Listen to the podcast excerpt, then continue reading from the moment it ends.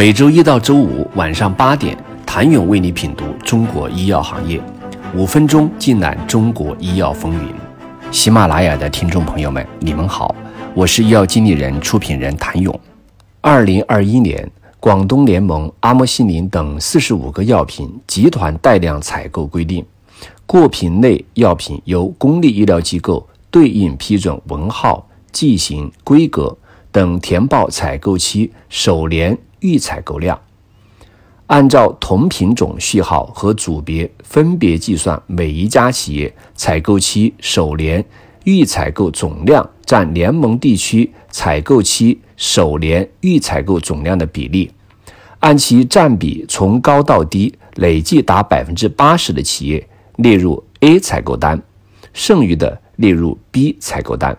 盐酸右美托密定注射液的广东联盟中标结果显示，A 组中选的企业有恒瑞和扬子江，分别为五十六元每支和七十点七五元每支。B 组中选的企业有国药集团工业有限公司廊坊分公司、湖南科伦、江苏恩华、江苏华泰晨光、南京正大天晴和宜昌仁孚，中选价格为。七点九零元每支到十八点六一元每支。十二月十五号，在国家组织药品集中带量采购协议期满后，山东省接续采购结果揭晓，四十七种已完成协议期的药品全部成功接续。价格降幅最大的是用于麻醉镇静的盐酸右美托密定注射液，由原来的一百三十三元每支。降到四元每支，降幅达百分之九十六点九九。由此可见，竞争厂家增加，无论是怎样的中选规则，都很有可能面临悬崖式的降价。反之，当竞争减少，中选压力也会下降，价格也会回升。曾经杀疯的集采也显露出价格温和的趋势，其温和体现在价格与规则两个方面。国采已经进行到第六批，涵盖的产品从口服固体制剂到注射剂，再到胰岛素，中选厂家数越来越多。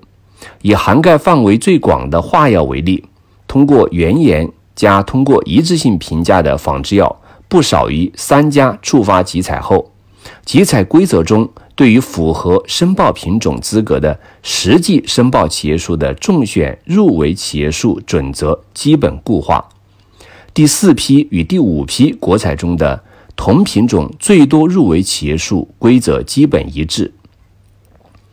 根据第四批和第五批的规则推断中标率，符合申报品种资格的实际申报企业数在一家。两家、五家、十家和十一家的时候，中标率在百分之八十以上。理论上，企业竞争最少，更容易实现躺赢。只有实际申报企业数在二十家以上的时候，中标率才会低于百分之五十。以此来看，集采的竞争整体是趋向平和的。显然，集采一方面影响价格，另一方面也在重塑市场格局。根据规则，全国实际中选企业数为一家的，为首年约定采购量计算基数的百分之五十；全国实际中选企业数为两家的，为首年约定采购量计算基数的百分之六十；全国实际中选企业数为三家的，为首年约定采购量计算基数的百分之七十；全国实际中选企业数为四家及以上的。为首年约定采购量计算基数的百分之八十，结合中选企业数量均分约定采购量计算基数的份额，实际中选企业数为两家的产品，可分得的量最多。对应实际申报企业数在三家以内的，理论上都能分到百分之三十以上的首年约定采购量。此外，全国实际中选企业数为一家或两家的。对应采购周期原则上为一年，全国实际中选企业数为三家的，对应采购周期原则上为两年；全国实际中选企业数为四家及以上的，对应采购周期原则上为三年；